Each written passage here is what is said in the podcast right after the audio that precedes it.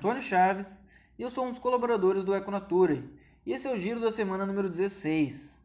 Para você que está aqui pela primeira vez, o Giro da Semana ele é um quadro exclusivo do podcast Econatura, onde a gente comenta algumas das notícias mais relevantes sobre o meio ambiente que saíram na semana anterior. Então hoje eu vou comentar aqui algumas notícias que saíram na semana que foi do dia 30 de maio até o dia 5 de junho de 2021. Mas antes de começar, eu só queria lembrar vocês, pessoal, da nossa campanha de financiamento lá no Padrim, onde a gente pede para você que nos acompanha e gosta dos nossos conteúdos, nos ajude a melhorar, a produzir cada vez mais e a atingir mais pessoas.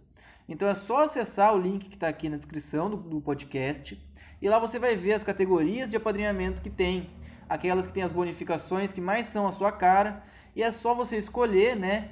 Acessar, fazer o cadastro, escolher a forma de pagamento e começar a contribuir com o projeto Econatura mensalmente. Mas se você quer ajudar, mas não consegue ajudar mensalmente, pessoal, então a gente também tem outra maneira, né? Você pode fazer doações pontuais no nosso Pix ou no nosso PicPay, é, que já vai ajudar bastante também. E mais, se você quer ajudar, mas também está quebrado, está sem grana igual a gente, é só se inscrever no canal, divulgar os nossos conteúdos, interagir com a gente nas redes sociais, que tudo isso sempre ajuda muito a gente a atingir mais pessoas e, consequentemente, atingindo mais pessoas, a gente também vai conseguir melhorar e aumentar os nossos conteúdos. Mas agora vamos parar de bobeira e vamos começar a falar do que interessa. Bora para o nosso giro da semana, galera? Para começar então, pessoal, a nossa primeira notícia ela conta a história de uma professora que também é artesã e produtora de biojoias. E o nome dela é Isolena Garrido. É, e qual que é a história da Isolena Garrido? Né? A Isolena ela trabalha no interior do Amazonas, numa cidade chamada, deixa eu ver aqui, chamada Tumbira, no arquipélago de Anavilhanas, a 60 quilômetros de Manaus, no Amazonas. Então ela mora é, bem em cima do Rio Negro e ela trabalha na Escola Municipal Santa Rita. E qual que é a história dela? A história dela é que ela já catalogou mais de 150 cores diferentes da floresta amazônica para colorir as suas biojoias. E ela catalogou essas cores, né? ela retirou essas cores de produtos naturais da floresta. Por exemplo, ela tira é, cores da resina da árvore de macuco. Eu fui procurar o que, que era né, a árvore de macuco. É uma árvore é, porte médio com uma frutinha que parece assim uma pimentinha vermelhinha, pequenininha. Ela também retira suas cores das folhas de crajiru. Fui procurar também o que, que era isso, né? Não conheço. É uma folha, é um pouquinho mais fina, é, parece uma lâmina de uma faca, assim, de uma espadinha. Ela vai afinando mais para o final ainda, mais para a ponta. Ela também é, tira cores de argila, de capim, de cascas de pequiá. Aí pequiá eu fui procurar também né, o que, que era. Aparentemente é o pequi, muito conhecido aqui no Cerrado, em Minas Gerais. Ou é uma fruta muito parecida com pequi, que aí eu também não entendi direito, né? Porque o pequi é uma fruta do Cerrado. Na Amazônia também eu fiquei meio confuso. Mas eu acho que a internet não tem muita referência sobre pequiá e acaba redirecionando para o pequi. É, então ela retira essas cores de diversos produtos naturais diferentes, o que é muito bacana, né? Então, o que mais que tem de legal na história dela, né? É, primeiro contar como que ela começou a fazer esse trabalho de retirar as cores e como que ela faz para retirar as cores é, desses recursos naturais. Então tudo começou a partir do incômodo dela com a cor das joias que ela produzia. Porque ela produz biojoia, né? Então ela tinha umas joias com umas cores um pouco xoxas e tudo mais. E aí ela lembrou do pai dela que pintava a rede de pesca com folha de crajiru para atrair peixe.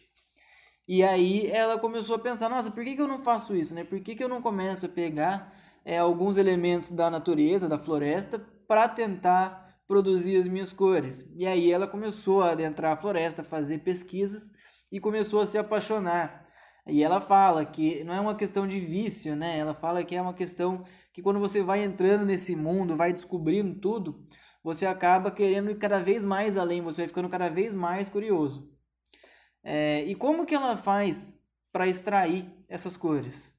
Primeiro, né, ela desenvolveu uma técnica bem simples de tingimento que ela vai simplesmente ferver a matéria-prima, ou seja, a resina da árvore de macucu ou a folha de crajeru, né? Ela vai ferver isso em uma solução de água e sal. E a partir disso ela consegue então tingir as joias dela, né, as biojoias.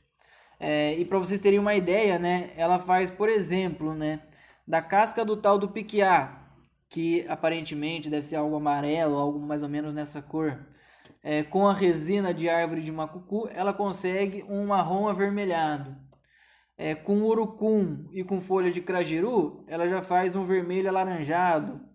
É, do capim, ela já consegue tirar cinza. E por aí vai, né? Aí ela vai de recurso em recurso, usando a sua técnica de extração da cor e vai descobrindo novos tons.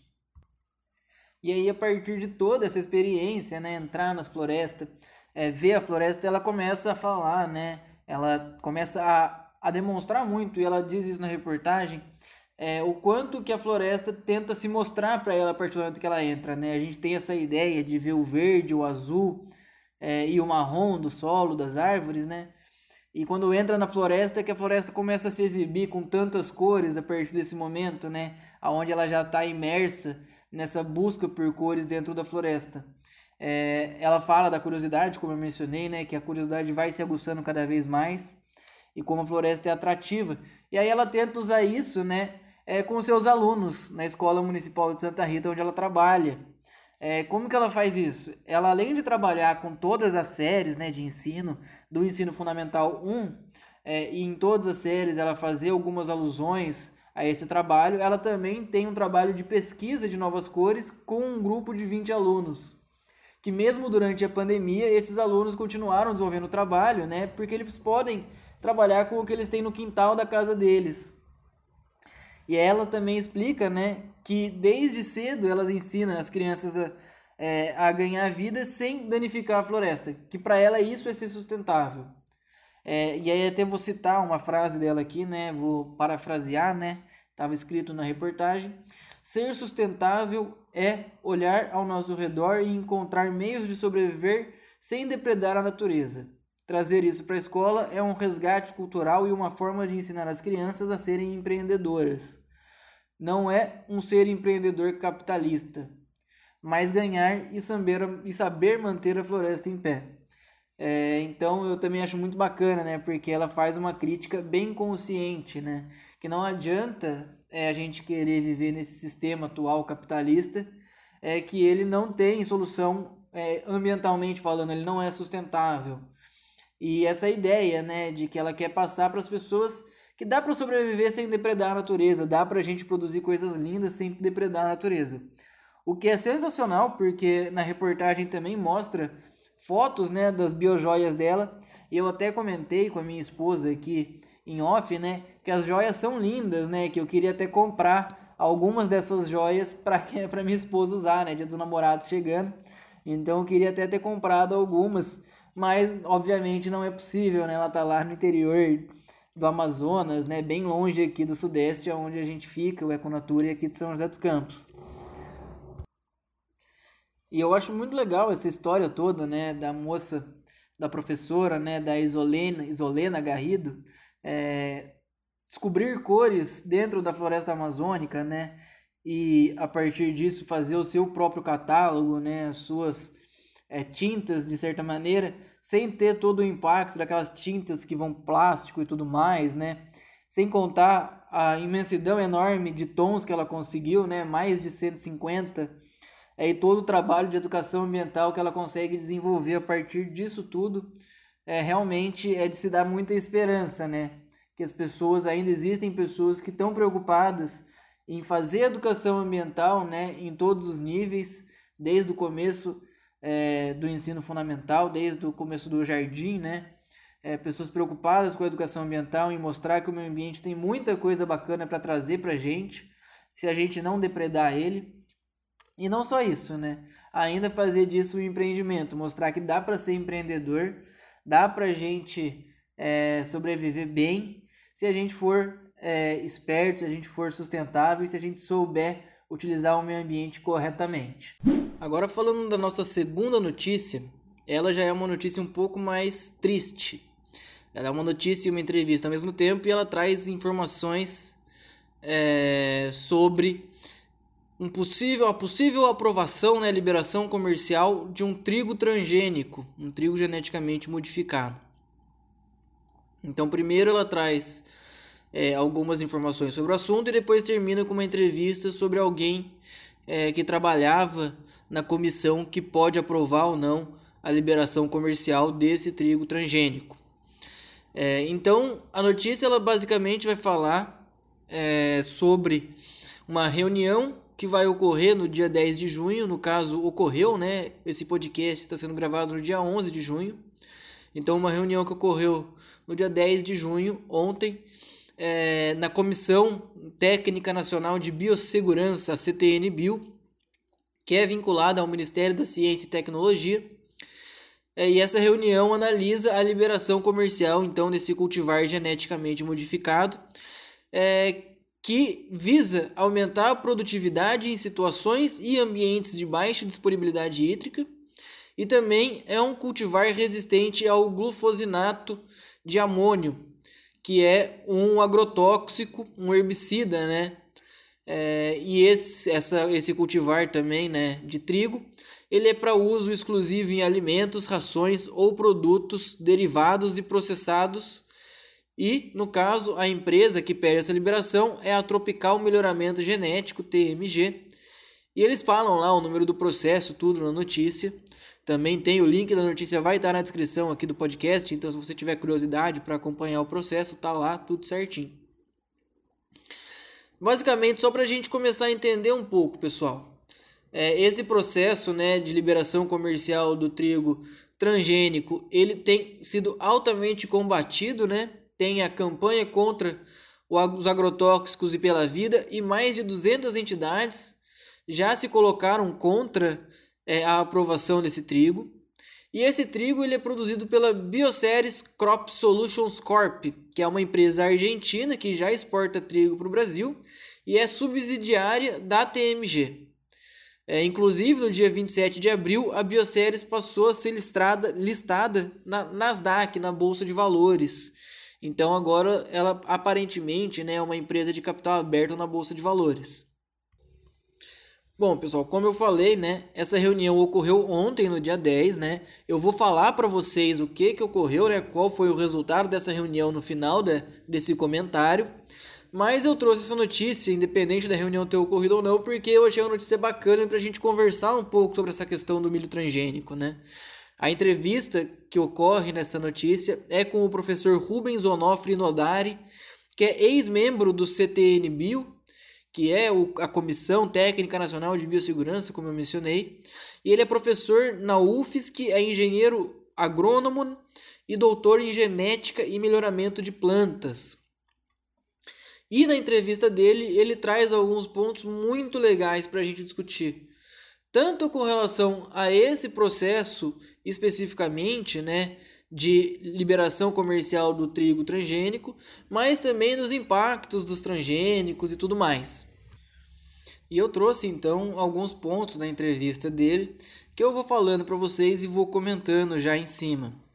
É, ele fala primeiro da alta probabilidade de aprovação é, e não só de aprovação para importação desse trigo, né, como, como era previsto anteriormente, mas também para plantio, já que a TMG do nada incluiu no processo uma liberação para o meio ambiente, além da liberação é, comercial, uma liberação para o meio ambiente. E basicamente, uma liberação para o meio ambiente significa cultivo, nas palavras é, do professor Rubens Onofre. O que mostra né, é, o quanto essas empresas elas vêm é, de um jeito, né, vem com aquele jeitinho, vamos fazer só uma liberação para comércio, e aí depois já tenta colocar tudo no balaio só e já aprovar também o cultivo. É, e ele fala que faltam estudos para tanto aprovar quanto desaprovar é, o uso desse trigo transgênico, tanto a liberação comercial quanto a liberação é, para cultivo.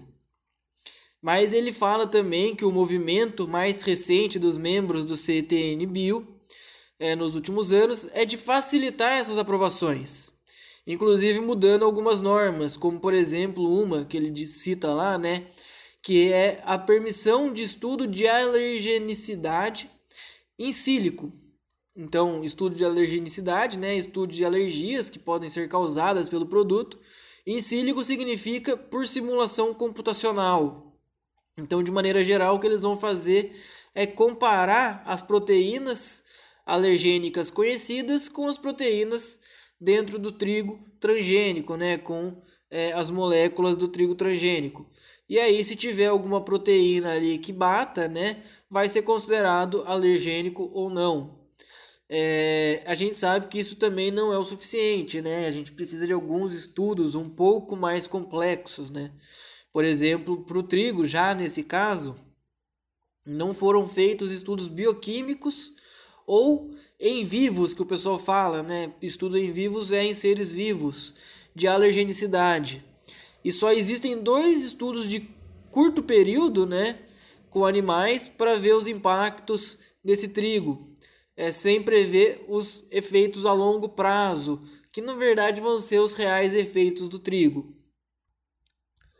Inclusive, né, aproveitando esse gancho, falando de é, estudos com animais, né, estudos em sílico, estudos em vivos e tudo mais, é algo que eu já venho discutindo um tempo, né, estava inclusive conversando é, com uma pessoa esses tempos atrás sobre testes em animais, estudos em animais, estudos em seres vivos, estudos em humanos e tudo mais.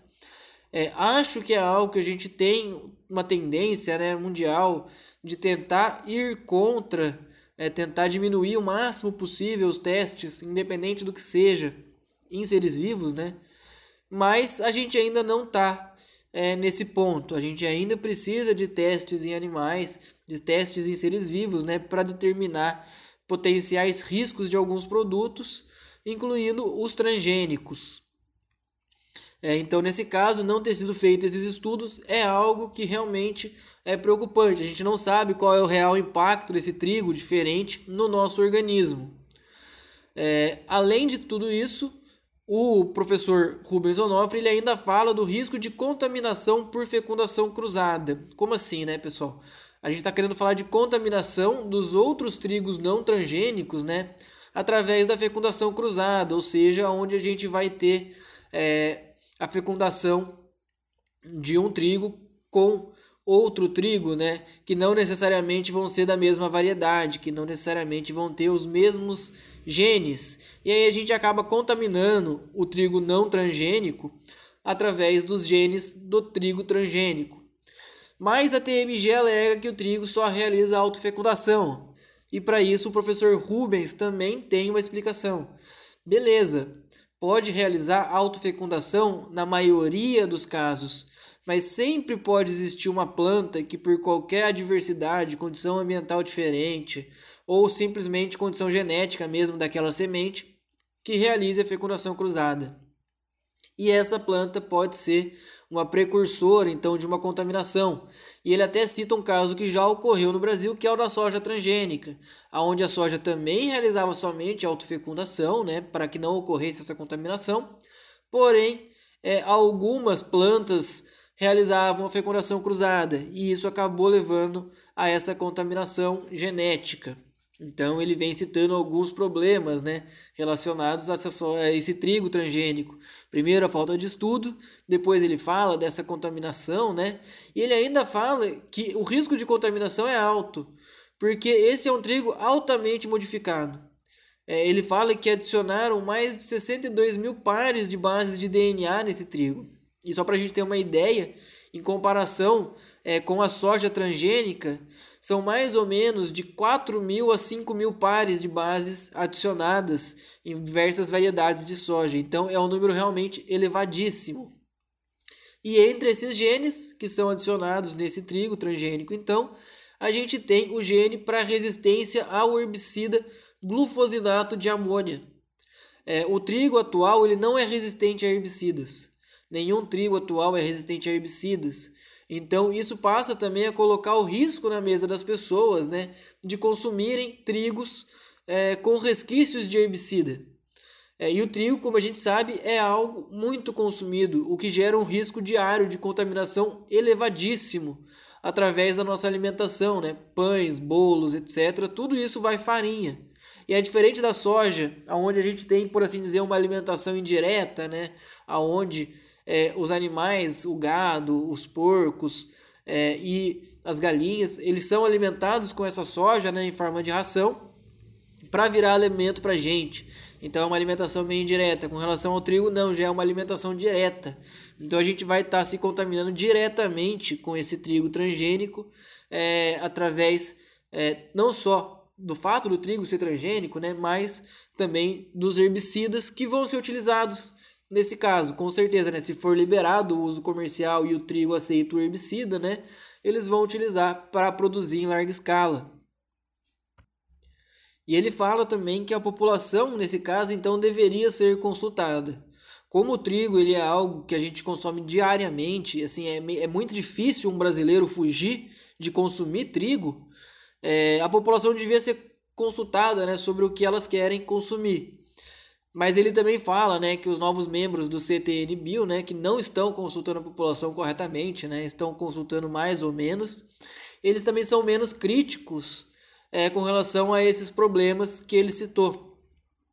E que isso é culpa dos governos que vêm se sucedendo um atrás do outro e vão fazendo nomeações de pessoas que fazem menos críticas, que procuram menos problemas, por assim dizer, e que facilitem essas aprovações para justamente né, movimentar e favorecer o agronegócio. Ele ainda cita no final é, a relação da Argentina, né, que na Argentina consome-se mais trigo do que no Brasil. É, então, para proteger a população, eles não aprovaram o uso, a venda comercial desse trigo na Argentina. E eles vincularam a aprovação para plantio, né, condicionando ela à aprovação do Brasil, já que o trigo só vai ser produzido para exportação e o Brasil importa 80% do seu trigo da Argentina.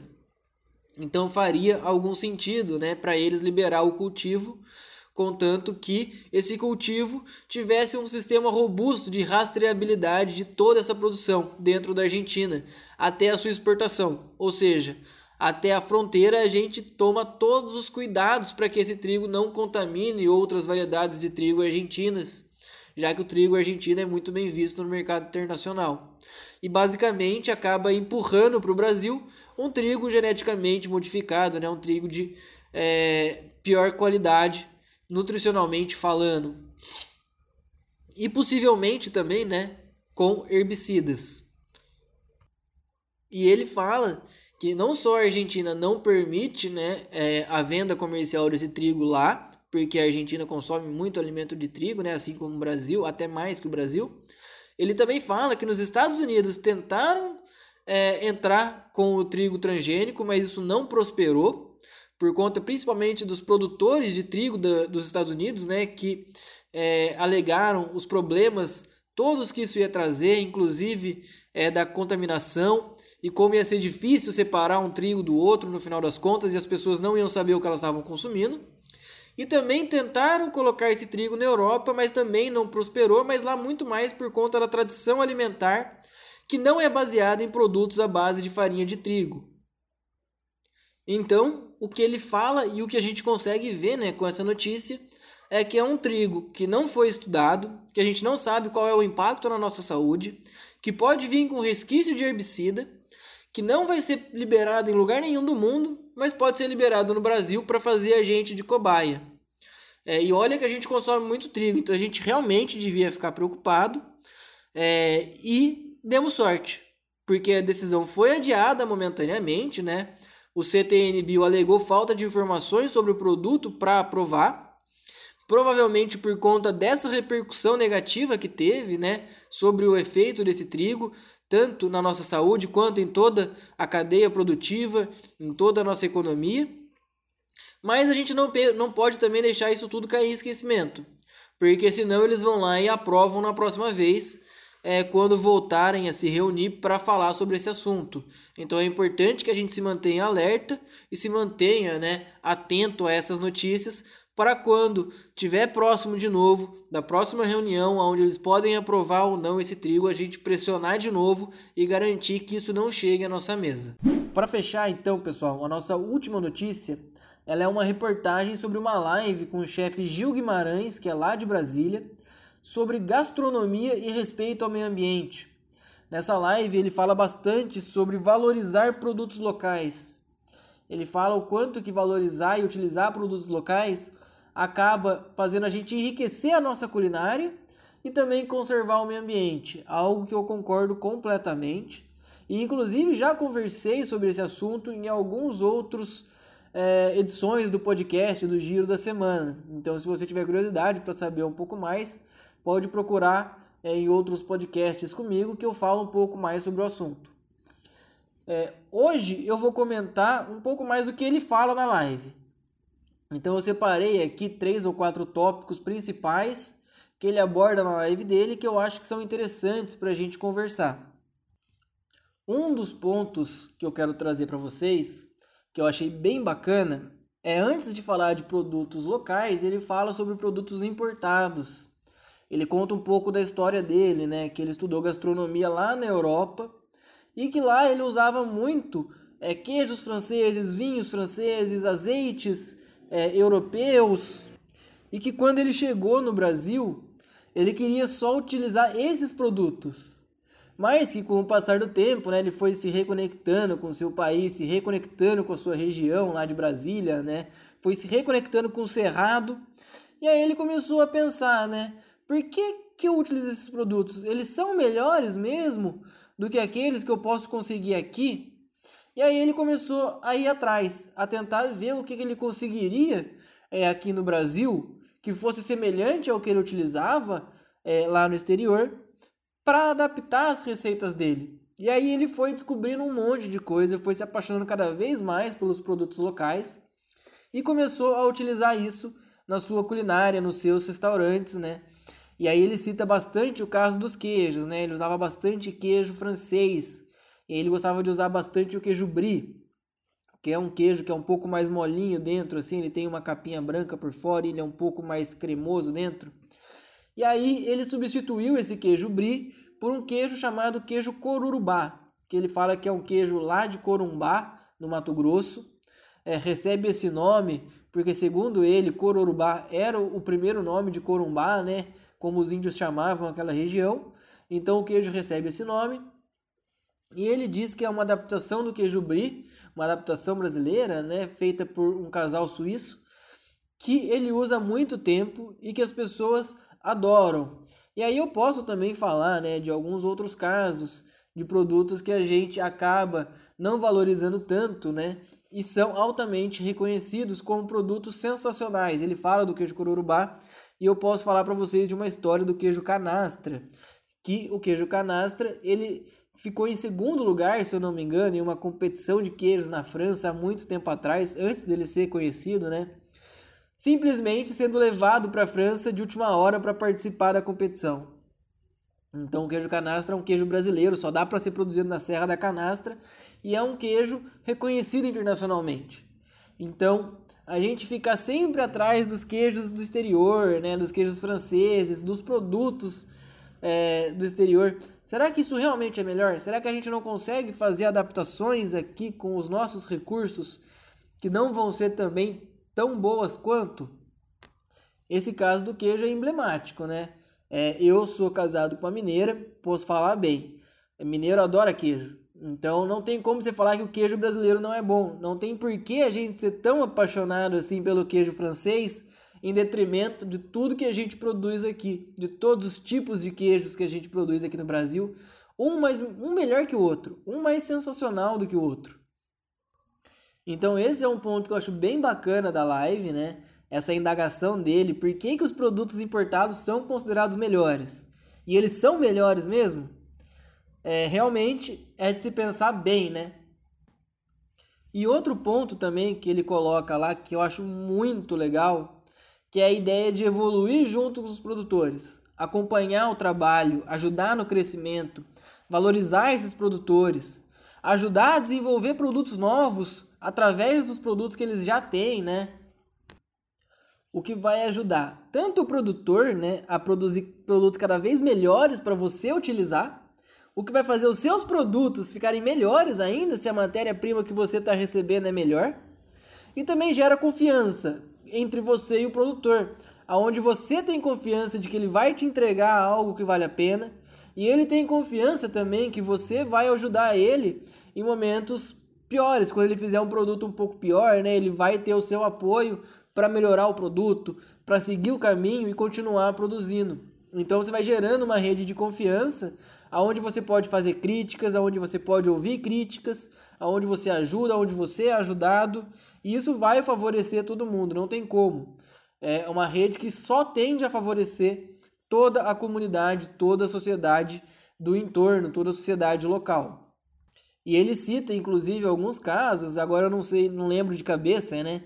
Mas o que eu lembro mais é um caso de uma geleia de algum fruto típico do Cerrado, que ele queria utilizar o fruto, mas não sabia como. E aí ele convenceu a produtora a desenvolver uma geleia e ela passou a vender a geleia para ele. E ele usou a geleia, usa a geleia ainda, né, nos produtos dele, nos restaurantes dele, que faz maior sucesso. Ele também conta como que ele vai fazendo, né, para fazer essas adaptações e colocar isso para o público, de maneira que o público também não se sinta invadido com novos produtos sem conhecer porque a gente está muito acostumado com tudo aquilo que é comercial, né, que a gente encontra no supermercado, e está pouco acostumado com aquilo que é diferente. Então, uma live que eu achei realmente muito legal, é, falando sobre esses dois tópicos principalmente, que foram os que eu mais achei interessante, essa ideia de indagar por que, que produtos importados são considerados melhores, e essa ideia de evoluir junto com os produtores. Então, às vezes tem muita gente reclamando: ah, produtor local, mas o produto não é bom. Mas por que, que a gente não investe? Por que, que a gente não vai junto? Por que, que a gente não cresce junto, né? Então achei muito bacana isso também que ele coloca na live. E outro ponto que eu queria trazer aqui é a importância de diminuir a nossa pegada ecológica em tudo que a gente consome, não só na culinária, não só na gastronomia. Ele fala muito né, dos produtos locais na culinária, mas a gente pode começar a pensar isso e expandir isso para tudo que a gente usa.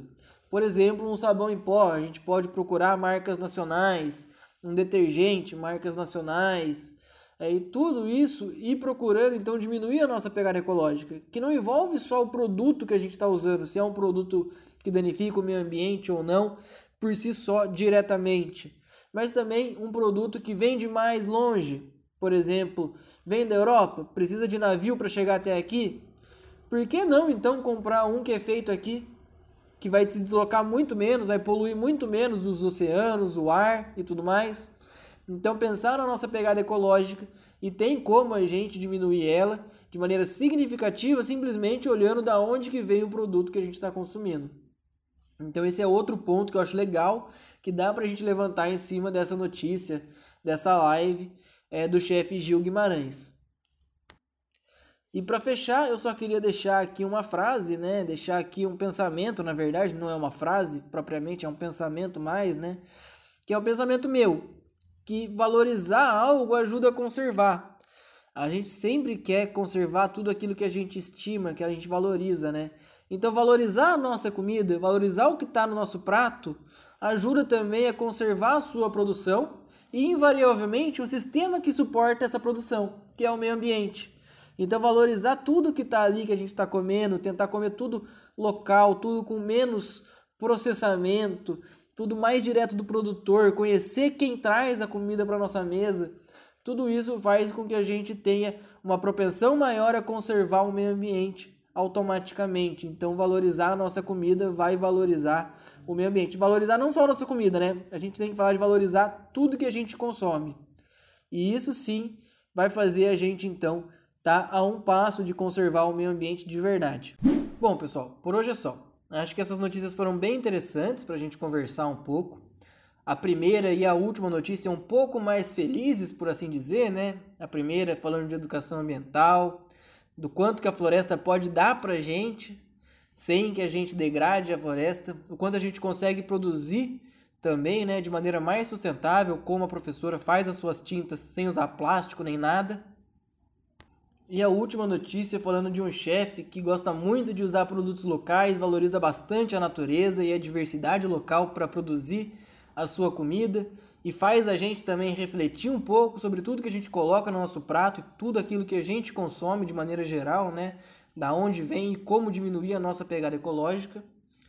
A notícia, a segunda notícia fala é, de uma notícia já um pouco mais triste quando a gente está pensando no bem-estar da população brasileira, no bem-estar do meio ambiente, né, que são alimentos transgênicos, em especial esse trigo transgênico altamente modificado, que pode gerar impactos, como a gente mencionou, tanto no meio ambiente, mas também na nossa saúde, pode levar resquícios de herbicidas para nossa mesa, é, especialmente com um produto que a gente consome todos os dias praticamente, que é a farinha de trigo. É muito difícil a gente passar um dia sem consumir farinha de trigo. Então, focando principalmente na segunda notícia de hoje, acho importantíssimo a gente continuar ligado para não deixar que esse trigo transgênico seja aprovado no Brasil e que isso coloque em risco toda a população brasileira sem o nosso consentimento. Dito isso, pessoal, é, até a próxima. Um abraço, valeu!